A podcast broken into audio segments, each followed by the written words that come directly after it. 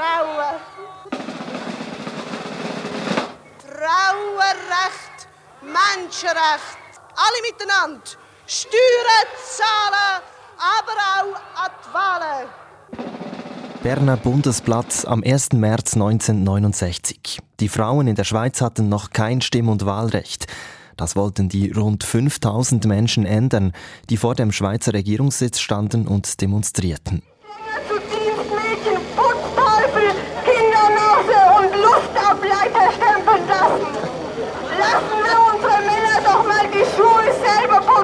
Aus allen Landesteilen waren sie an diesem Samstagnachmittag nach Bern gekommen. Frauen, aber auch solidarische Männer, junge und ältere.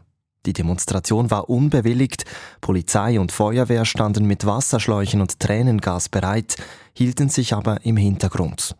Um 15 Uhr ertönte vor dem Bundeshaus Lärm, ein Konzert von Trillerpfeifen und Trommeln.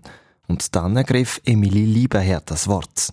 Wir Schweizerinnen hier auf dem Bundesplatz fordern das volle Stimm- und Wahlrecht auf eidgenössischer und kantonaler Ebene. Emilie Lieberherr war Gewerbeschullehrerin aus Zürich und Präsidentin des Aktionskomitees.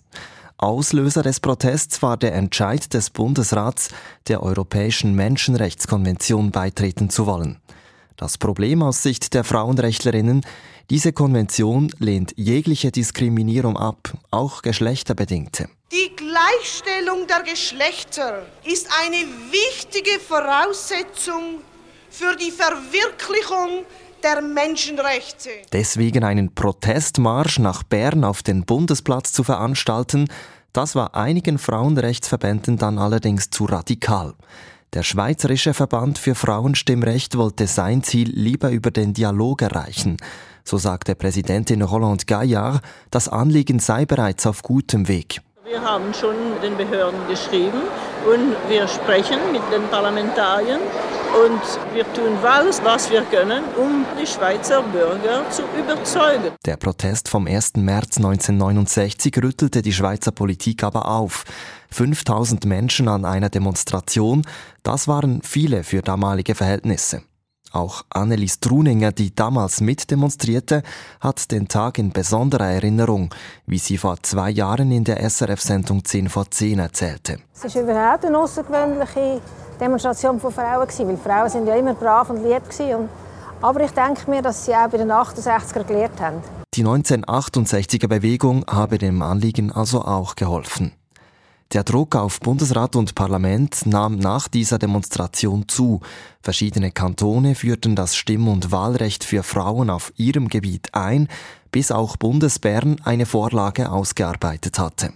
Im Februar 1971 kam sie zur Abstimmung und knapp zwei Drittel der Schweizer Männer sagten Ja zum Frauenstimmrecht. Im Rückblick werten Historikerinnen die Demonstration vom 1. März 1969 als Schlüsselereignis im Kampf für das Frauenstimmrecht. Den Schweizerinnen platzte endgültig der Kragen, schreibt die Geschichtsprofessorin Regula Ludi. Die Anführerin des Protests, Emilie Lieberherr, wurde übrigens kurz darauf als erste Frau in die Zürcher Stadtregierung gewählt.